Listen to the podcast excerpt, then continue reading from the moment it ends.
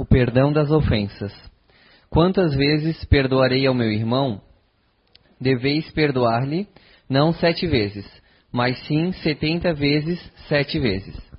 Eis um dos ensinamentos de Jesus que mais deve marcar vossa inteligência e falar mais diretamente ao vosso coração. Comparai essas palavras de misericórdia com a prece tão simples, tão resumida e tão elevada no seu alcance. O Pai Nosso, que Jesus ensinou a seus discípulos. Encontrareis sempre o mesmo pensamento. Jesus, o justo por excelência, responde a Pedro: Tu perdoarás, mas sem limites. Perdoarás ainda que a ofensa te seja feita muitas vezes. Ensinarás aos teus irmãos o esquecimento de si mesmos, que os torna invulneráveis a agressões, aos maus procedimentos e às injúrias. Serás doce e humilde de coração, nunca medindo tua mansidão e brandura. Farás, enfim, o que desejas que o Pai Celestial faça por ti. Não tem ele te perdoado sempre? Acaso conta as inúmeras vezes em que seu perdão vem apagar as suas faltas? Prestai atenção à resposta de Jesus, e como Pedro, aplicai-a a vós mesmos. Perdoai, usai de indulgência, sede caridosos, generosos, isto é, pródigos no, no vosso amor. Dai, e o Senhor vos restituirá. Perdoai, e o Senhor vos perdoará. Abaixai-vos, e o Senhor vos reerguerá. Humilhai-vos, e o Senhor vos fará sentar à sua direita.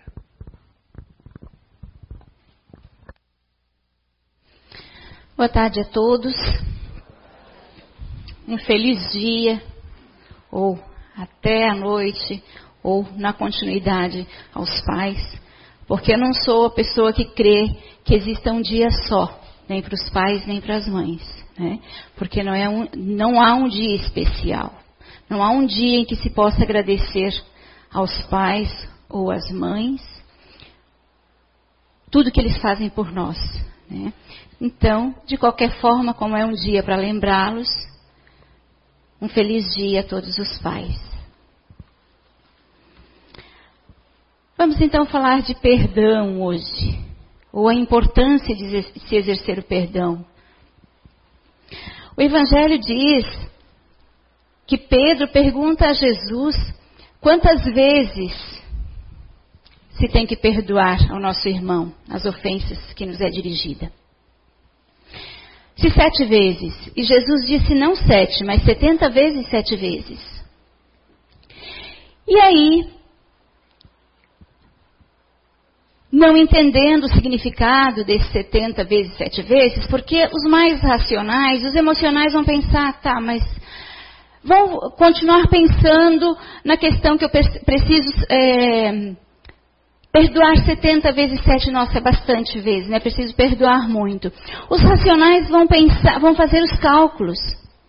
70 vezes 7 vezes vão dar 490 vezes. Pô, é, pouca, é, é pouco perdão que a gente tem que dar. Então, Legal. Mas, mas a questão é que não entendemos o significado do que Jesus quis dizer. O Evangelho bem explicou. E para esclarecer um pouco melhor isso, até é, é um, um, pouco divertida, a história de um rapaz que é, estava estudando a doutrina, a doutrina espírita e se deparou com esta questão de perdoar as ofensas. E a questão onde Jesus dizia que devia, deveríamos perdoar 70 vezes, 7 vezes. Ele disse, bom, 70 vezes, 7 vezes, porque para esse rapaz tudo era uma questão de lógica. Né? A visão dele era lógica, raciocínio. Bom, perdoar 70 vezes, 7 vezes dá 490. Mas, enfim, os estudos dele continuaram e ele foi conversar com um amigo que era espírita e esse amigo tentando explicar para ele de uma forma que fosse mais ampla, de que não fosse uma questão de números, que Jesus não quis dizer que existia essa quantidade certa para se perdoar. E ele tentando explicar, confundiu o rapaz mais ainda, e foram, foram fazendo cálculos e cálculos, e ele disse, mas então vamos dar continuidade. 490, tá. Nós temos 365 no ano, nós temos, eu vou fazer, eu vou contar um pouco, eu não, não, não lembro do cálculo nos pormenores, tá gente? Mas se vocês pesquisarem, vocês vão encontrar essa história. Eu sei que ele fez os cálculos dividindo, dividindo, jogando, é, é, multiplicando é, de é, os 365 dias, mais é, 24 horas, mais quanto, quantas horas a gente dorme, quantas a gente descansa. No final das contas, ele concluiu que a gente precisava perdoar, nesses cálculos racional dele, na lógica, que a gente precisava perdoar. A cada dois minutos a gente precisava perdoar.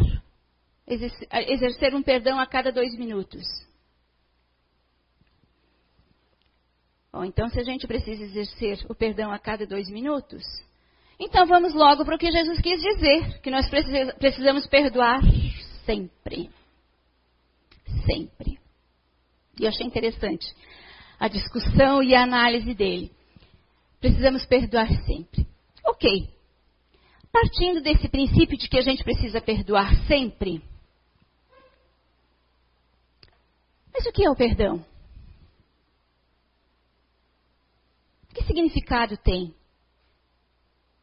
Perdoar é dizer, ah, é, é receber uma ofensa, uma agressão verbal, é, o que quer que seja, uma calúnia.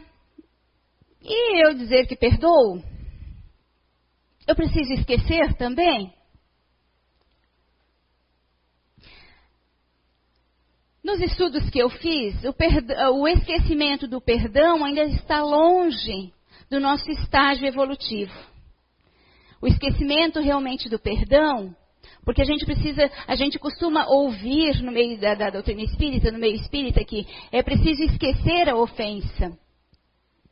Para esquecer a ofensa, eu acabei vendo agora nos estudos, que são os espíritos mais evoluídos, que realmente esquecem as ofensas. Mas e nós, então? Como ficamos com as ofensas? Como perdoar? É preciso perdoar? É preciso esquecer para perdoar? Não. A questão do perdão, nessa análise toda, nesse balanço, é muita literatura, muita gente, muita. A conclusão a que eu cheguei é que o perdão é um ato, é uma atitude. Significa o quê? Para eu tomar essa atitude, eu preciso ter muita força de vontade. Por isso, um dos graus de dificuldade que nós encontramos para perdoar, um dos graus, é a força de vontade. Mas a atitude vem em quê? Nós ouvimos no, no Evangelho que é preciso retribuir o mal com o bem. É necessário amar o próximo como a, a nós mesmos. Isso tudo significa que eu recebo, eu posso, posso receber uma ofensa. Mas não posso, não cabe a mim, jamais, retribuir. Não me é permitido retribuir. Mas então é permitido, é nessa retribuição que vem o ato. Mas então não é me permitido retribuir a ofensa. E o outro, ao outro é permitido me ofender? É estranho isso, né? Divaldo diz, Divaldo fez, é, fez um seminário em São Paulo em janeiro de 2000 e foi um dos textos que eu mais me identifiquei para falar. Porque ele esclarece de uma forma do nosso cotidiano, de uma forma bem compreensível. E ele diz que ao outro é permitido que me ofenda, porque a atitude é dele. Não cabe a mim consertá-lo, não cabe a mim cobrá-lo, não cabe a mim julgá-lo. Não cabe a mim fazer com que ele não me ofenda. É problema dele se ele me ofende. Ele é o ofensor. Não sou eu que vou cobrar dele o que ele me fez. Não cabe a mim julgar ninguém. Não me, foi, não me foi posta nas mãos, Deus não colocou nas minhas mãos ser o juiz das atitudes do outro, dos atos do outro. E sim da minha consciência. Então, Divaldo diz que o outro é permitido me ofender. Porque é uma atitude dele, eu não tenho como podá-lo. A mim me cabe não retribuir. É o jeito de ser dele. Eu tenho que respeitar o jeito de ser dele.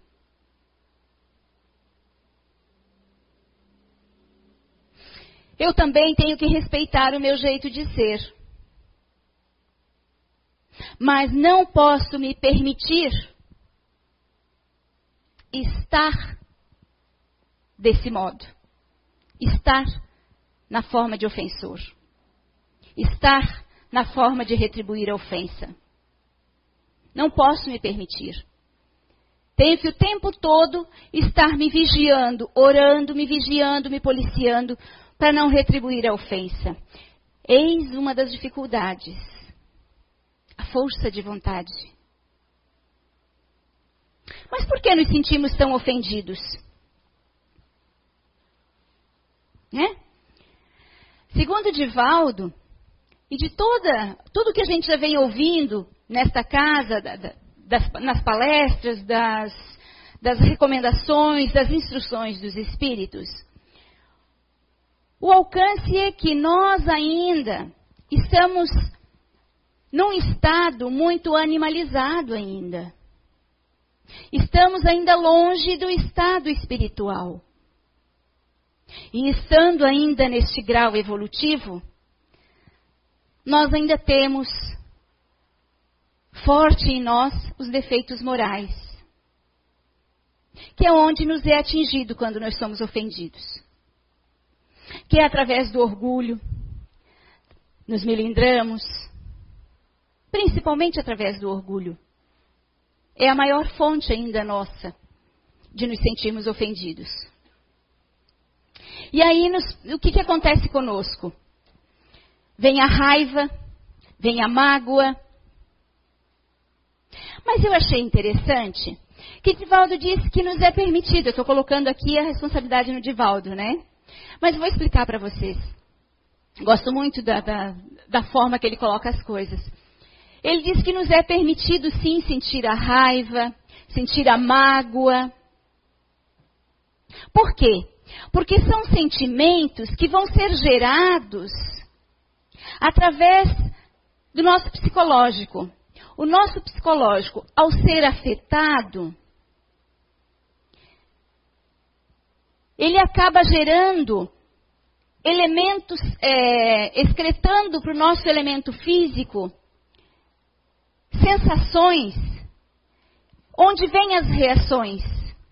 Os sentimentos da raiva e da mágoa. Sentimentos de raiva e de mágoa são sentimentos são reações fisiológicas. E se estamos na matéria, é claro que vamos sentir.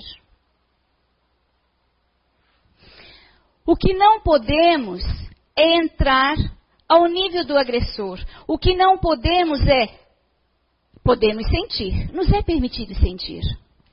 Não nos é permitido alimentar a raiva, manter a raiva, a mágoa, o ódio. Não nos é permitido. Porque se nós alimentarmos aquele que nos agrediu, que nos ofendeu, ele é considerado doente. E se nós retribuirmos, nós também somos doentes, então. Mas nós somos tão doentes assim? Nós somos tão inteligentes? E ele diz mais: que nós somos tão inteligentes que nós não queremos estar doentes. E se nós não queremos estar doentes, Nós precisamos combater esses sentimentos. Não podemos deixar esses sentimentos tomarem proporções dentro de nós, onde essas proporções vão gerar atitudes de ofensa, de agressões. Se somos doentes, precisamos de médico. Não queremos isso. Queremos o quê? Segundo Divaldo, queremos ser pessoas saudáveis, psíquica, principalmente psíquica, porque sabemos, pensamos, somos inteligentes, mas segundo Divaldo, nós temos dentro de nós os mecanismos para exercer essa cura,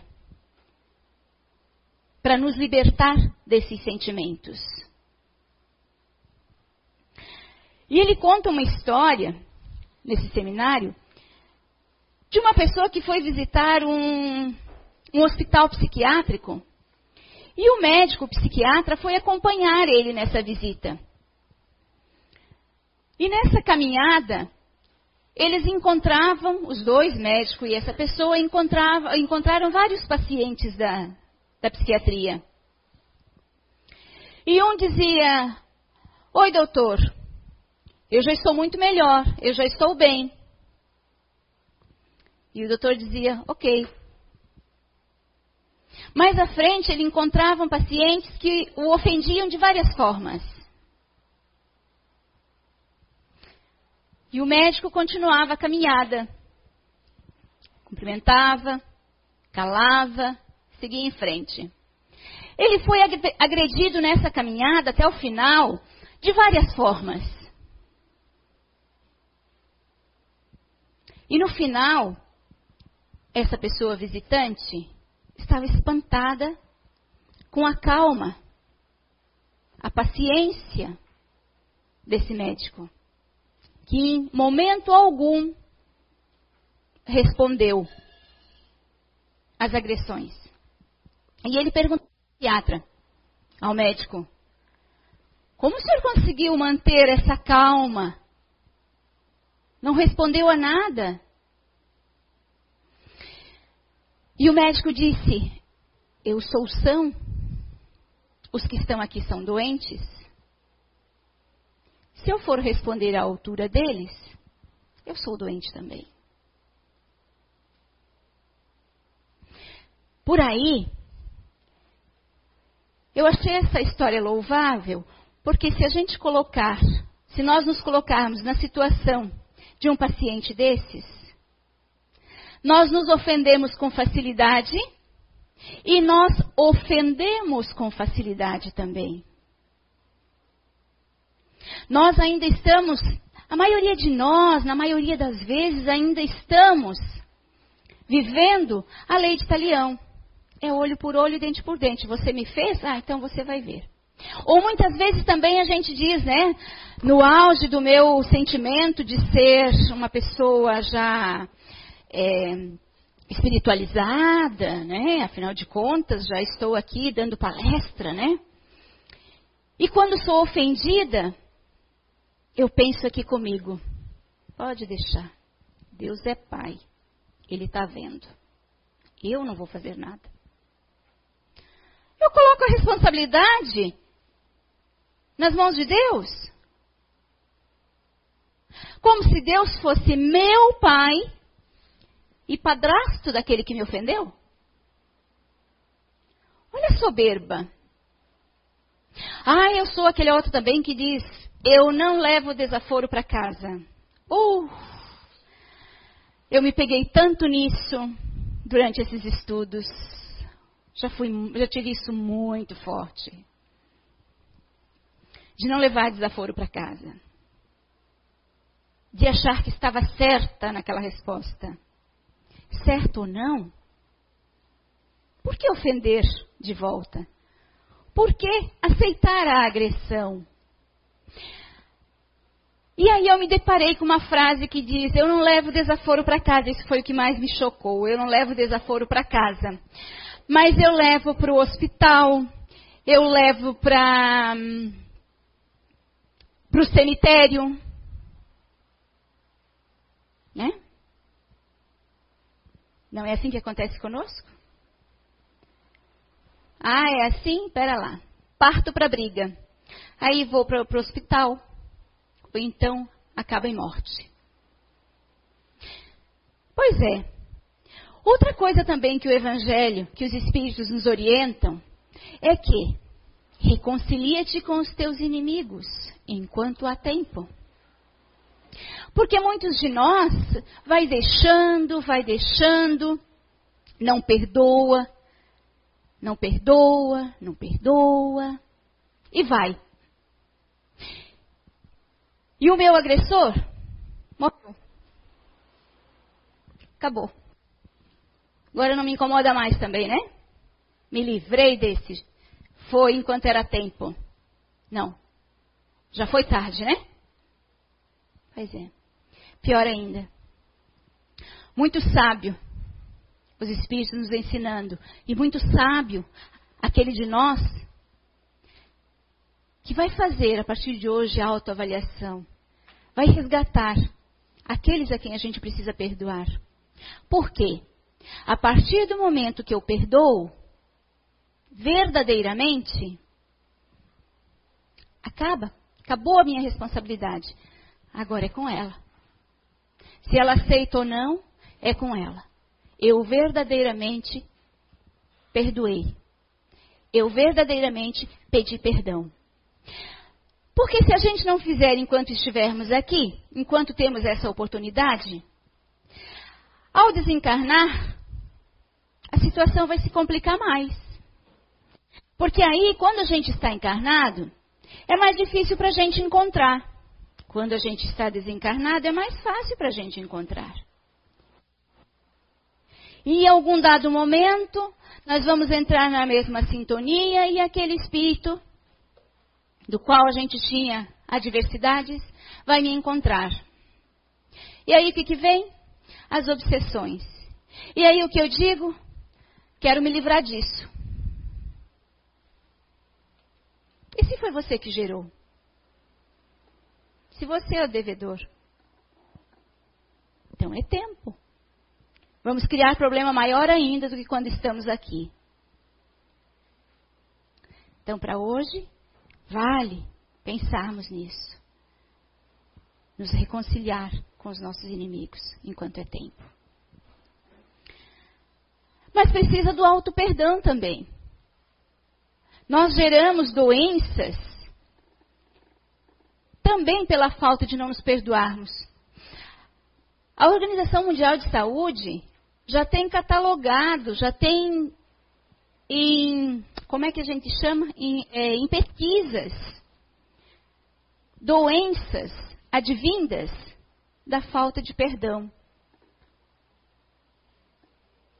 Somatiza no organismo físico. E de repente estamos doentes e não sabemos por quê. Ou é porque não perdoamos, ou é porque não nos perdoamos. O auto-perdão é tão importante quanto o perdão ao outro. Já fizemos, já erramos. Vale a autoanálise. Onde foi que eu errei? Por que eu errei? O que me levou ao erro? A partir de hoje eu não quero mais cometer esses erros. Já fui, aquela pessoa que eu fui ontem, não sou mais hoje. As atitudes hoje são outras. Então vale também, e muito, o auto-perdão. Divaldo conta ainda, ele narra ainda que nos, nas andanças dele, nos trabalhos dele, ele percebeu que algo incomodava. E ele disse que precisava, é, que nós precisamos nos desempenhar em descobrir os nossos pontos vulneráveis. Que é o que eu falei antes. Vamos fazer uma autoanálise. O que, que eu tenho ainda? Onde? Qual é o meu? A gente costuma dizer que a gente tem um calcanhar de Aquiles. Qual é o meu? Em que eu me melindro, me machuco mais? Em que momentos? Vamos fazer a autoanálise. E ele disse que ele narra uma experiência pessoal, ele diz que depois de anos de autoanálise, depois de anos, para Divaldo, né? Descobriu alguns pontos vulneráveis e começou a trabalhar esses pontos. Notou que atendendo o público, às vezes ficava irritado. E descobriu que o ponto vulnerável era o cansaço. Tá, mas o que fazer? Quando ia ficando cansado, perdia um pouco a lucidez. Ok? O autógrafo é a oportunidade de ter um contato com as pessoas. Mas é o que mais cansa. Não é? Alguns são tímidos, não chegam para conversar, pensam que vão incomodar, né? Mas o atendimento às vezes é prolongado, diz ele. Começa às 18h30 e vai até às 1h30 da manhã. Duas horas da manhã ele ainda está de pé. Imagine. Nos coloquemos no lugar dele. Nós, com a nossa idade, com a nossa saúde. Quanto tempo a gente aguentaria? Vale análise. Quando a fila estava grande, ficava ansioso. Fez uma autoterapia. Está ali porque quer, faz porque gosta. Então, não pode culpar os outros pela, pelo seu cansaço. Então, não cabe ficar irritado. Ok. Certo dia, uma senhora, segundo ele, o anjo bom, lhe disse: pelo menos me olhe. Na fila, né? Para receber o autógrafo. Segundo ele, um anjo bom. O que nós diríamos? Vamos avaliar qual seria a nossa resposta. O sangue subiu e voltou, diz ele. Muito obrigada, muito obrigado, porque a senhora acaba de me ajudar. Como me fez bem descobrir o ponto vulnerável. Coloquemos nós no lugar dele e vamos nós descobrir, neste momento, nessa situação, qual será o nosso ponto vulnerável. A pessoa tem o direito de ser como é. Voltando, não temos o direito de retribuir. Mas qual a razão de exercer o perdão? É tirar o lixo que nos intoxica.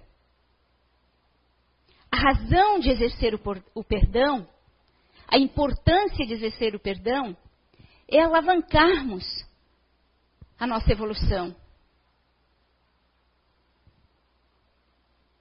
É contribuirmos para que o planeta evolua. Mas para chegarmos realmente a esse ponto, nós precisamos saber o que é amar. Porque o caminho, o verdadeiro caminho, há todo um processo para a gente chegar ao, a exercer o perdão. Mas o verdadeiro caminho, ele passa pela linha do amor. Esse sentimento que em nós, nós achamos que sabemos o que é. Mas de verdade a gente ainda não sabe.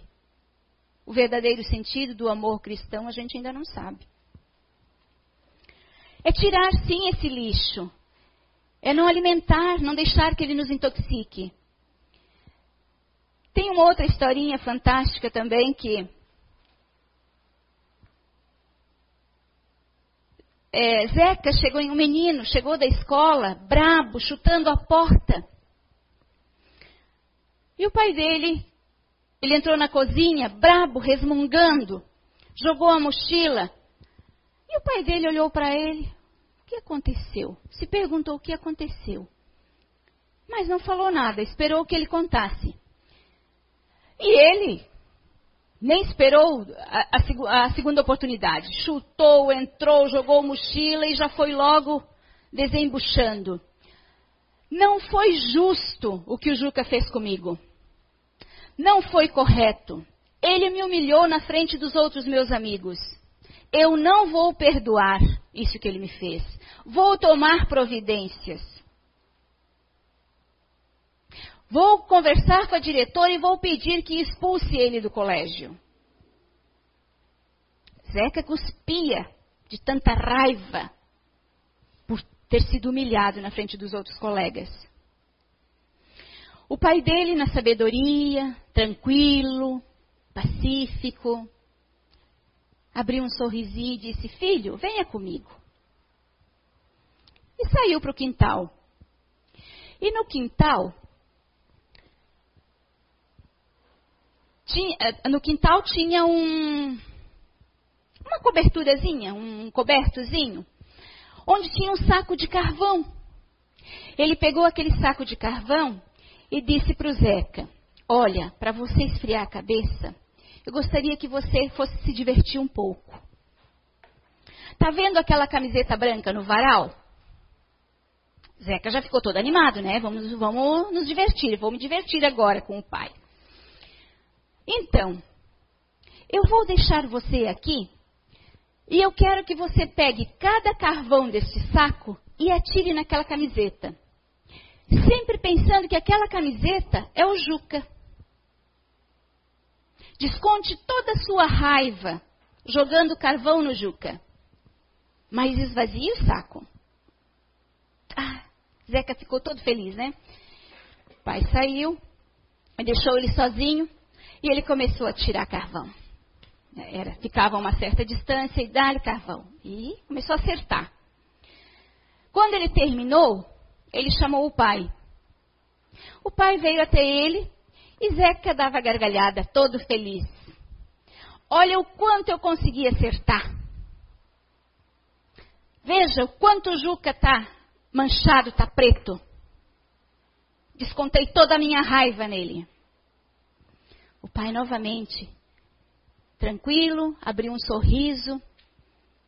Disse, muito bem, ele disse. Venha comigo agora. Venha até o meu quarto que eu quero te mostrar uma coisa.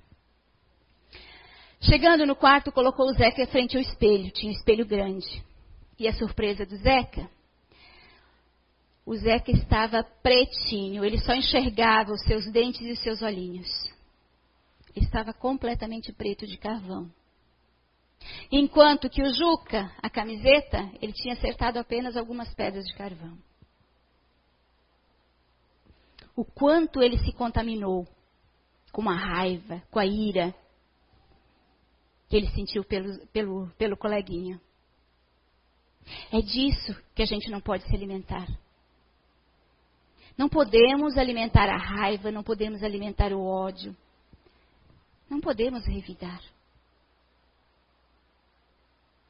Temos que seguir o conselho de Jesus, os ensinamentos dele. Mas é difícil calar, não é? É difícil ainda queremos retribuir, ainda queremos que na verdade não é uma retribuição, é vingança mesmo. Você me fez, você deve pagar. Mas espera aí, por que, que eu tenho que cobrar a agressão advinda do meu irmão? Se eu quero perdão de Deus, eu também tenho que dar o perdão. Deus perdoa. Todos vocês acreditam que Deus perdoa? Olha, até ontem eu diria que sim. Depois do estudo eu digo que Deus não perdoa. Como Deus não perdoa? Está por toda a Bíblia as explicações e também na doutrina espírita. Por que, que Deus não perdoa? Vocês já pensaram se nós fôssemos colocar Deus na posição de ofendido? Porque para ele perdoar, ele tem que se ofender, não é? Deus não se ofende. Se ele fosse se ofender, então ele estaria. Não seria um ser supremo? Seria um ser falível, como nós? Por mais evoluído que fosse, mais do que nós, mas ainda seria falível. Ele é igual um pai com os seus filhos pequenos, o qual ele ainda está instruindo. Ele não tem que perdoar. Ele nos ensina. Como? Através das leis, junto das leis de amor, contém lá as leis de ação e reação, de causa e efeito. Se ele me perdoasse, ele teria que perdoar todo mundo. Se ele me perdoasse, eu não precisaria reparar o meu erro, não é? Se eu não reparar o meu erro, eu não aprendo. É assim que nós somos. Fui perdoado, então eu, vou ser falível, eu vou falir novamente, foi muito fácil. Eu preciso sentir, eu preciso aprender através da experiência que não devo fazer novamente. Por isso, as leis de causa e efeito. Por isso, a reparação dos nossos atos, a reparação das nossas ofensas, a reparação do prejuízo que causamos ao outro. E as leis estão aí para todos, para todos nós. Ele não precisa nos perdoar. Quanto menos ofendemos o outro, menos reparamos. Menos, se menos reparamos, menos sofremos. A finalidade é não sofrermos mais, é alcançarmos a evolução. Quanto mais errarmos, quanto mais ofendermos, mais temos que reparar, mais vamos sofrer, mais vezes temos que voltar à matéria.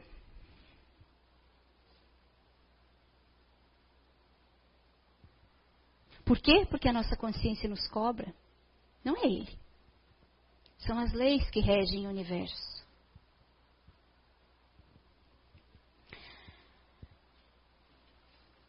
As razões lógicas para o exercício do perdão, em virtude de uma ofensa, a gente precisa lembrar que a reação é um direito que não pertence ao homem. Pertence somente às leis de Deus. Se desejamos justiça, estejamos certos. A lei a reação da lei é muito mais poderosa que as nossas. Não somos juízes. Com nossa, reação, com nossa reação humana, não afastamos e nem apagamos o mal. E, a não ser na aparência e provisoriamente. Resolvido pelo momento. Me satisfiz momentaneamente. Satisfiz meu ego. Porém, porque não eliminada a sua causa, ele voltará para nós. Ou a reparação, a causa só se elimina através da reparação ou do verdadeiro perdão. O correto seria que agíssemos da seguinte forma: renunciarmos à vingança, perdoar a ofensa, esquecer de exigirmos justiça. Porque a gente quer justiça pelo mal que foi cometido contra mim. Se esquecermos de exigir a justiça para o nosso caso particular, ele acabará pertencendo à lei, à lei suprema, e ficaremos livres de qualquer dívida. É preciso que nos humilhemos, renunciemos à nossa personalidade. Ai, mas humilhar? Eu me humilhar? Não estou pronta para isso ainda não. Muitos de nós vai chegar a essa conclusão. Culpemos-nos antes de culparmos o próximo. Se eu fui ofendida, o que será que eu fiz? Antes de perguntar, antes de apontar para o ofensor, o que, que eu fiz para ele estar tá me ofendendo assim? Autoavaliação. Esse é o primeiro passo. Essa é a primeira coisa que nós, desta casa, trabalhadores, aprendemos. Espera. Se culpe primeiro. Se avalie primeiro. Não foi você o causador? Não é fácil. Nem sempre a gente consegue. A gente, muitas vezes, ainda acha desculpinha por trás dessa autoanálise. Mas a gente consegue em algum momento. A questão é a persistência. É não desanimar. É não se cansar. Esse é um importante pra, passo para a reforma íntima. E é necessário a reforma.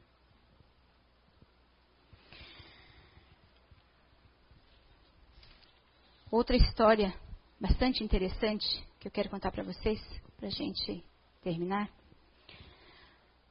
Todos vocês devem conhecer os três maiores tenores do século, né? Luciano Pavarotti, Plácido Domingo e o outro, José Carreira. Plácido Domingo, madrilenho, José Carreira, catalão, de Barcelona. Desde 84, eles oficializaram a rivalidade, por causa rivalidade política, levando, quando digo oficializaram, levaram para o profissional também, porque eles eram, eles eram é, inimigos políticos por causa da briga política que há entre os madrilenhos e os catalãos, né, pela separação, pela independência. Em 84, eles levaram para o lado profissional. De que forma? Exigiam em cada contrato deles que só se apresentariam com a condição de que o, mesmo, que o outro não se apresentasse no mesmo palco. E assim foi. Mas em 87, José Carreira ficou doente. Teve leucemia. E por uns dois anos, ele percorreu as melhores clínicas dos Estados Unidos em busca da cura. E nessa correria, nesse tempo, ele gastou toda a sua fortuna. E aí ainda precisava de transplante de medula óssea, não tinha mais dinheiro. Para dar continuidade ao seu tratamento, ele recorreu ao auxílio, à ajuda de uma fundação de Madrid, chamada Fundação Hermosa. Essa fundação ajudou muito ele e ficou curado. Em 87, ainda em 87, não, em 87 ele ficou doente. Depois de dois anos, assim que ele se curou, voltou aos palcos da fama. E em determinado momento, descobriu que o maior, que o maior, é, como é que a gente chama? Não é acionista, não é, não é assim que a gente chama. Colaborador. O maior colaborador dessa fundação era o seu inimigo. Era o Plácido Domingo maior colaborador e presidente da fundação.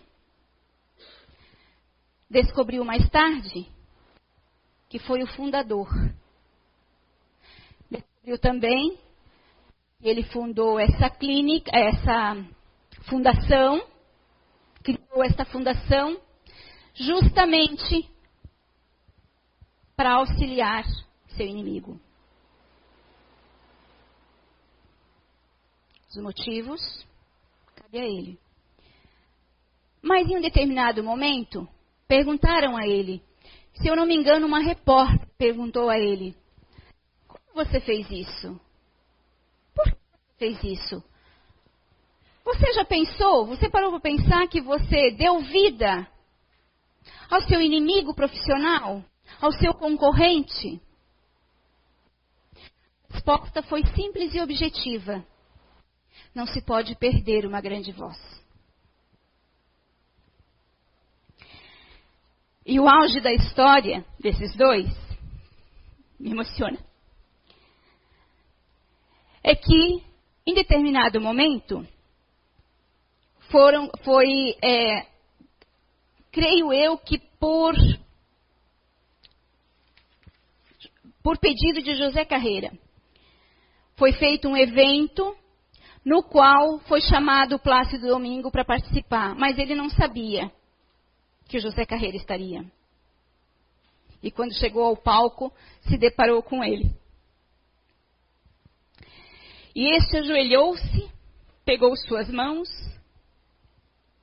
beijou e agradeceu pela vida. O outro pegou ele nos braços levantou E a partir dali, continuaram, retomaram uma amizade. Acabou a inimizade naquele momento. Onde ficou o orgulho de duas pessoas ilustres, duas pessoas importantíssimas? E o nosso? A que grau está?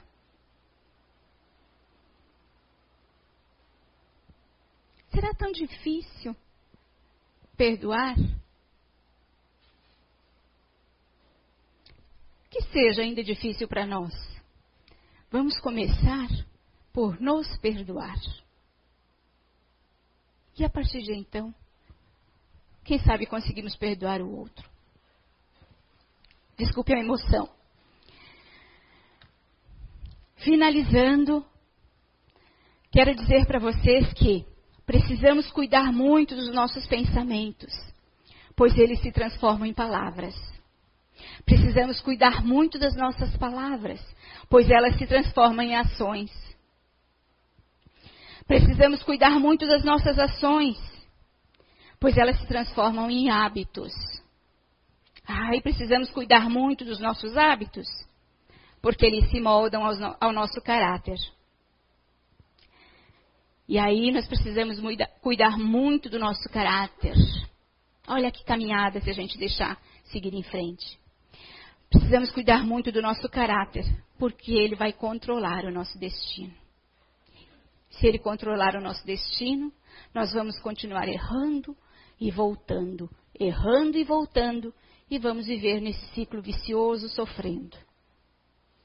Porque o nosso Pai maior está lá, esperando por nós porque só depende de nós, a nossa evolução. Se nós quisermos dar continuidade ao ciclo que se forma, vamos continuar sofrendo. Só vamos prolongar nosso sofrimento. Pensemos nisso. Obrigada.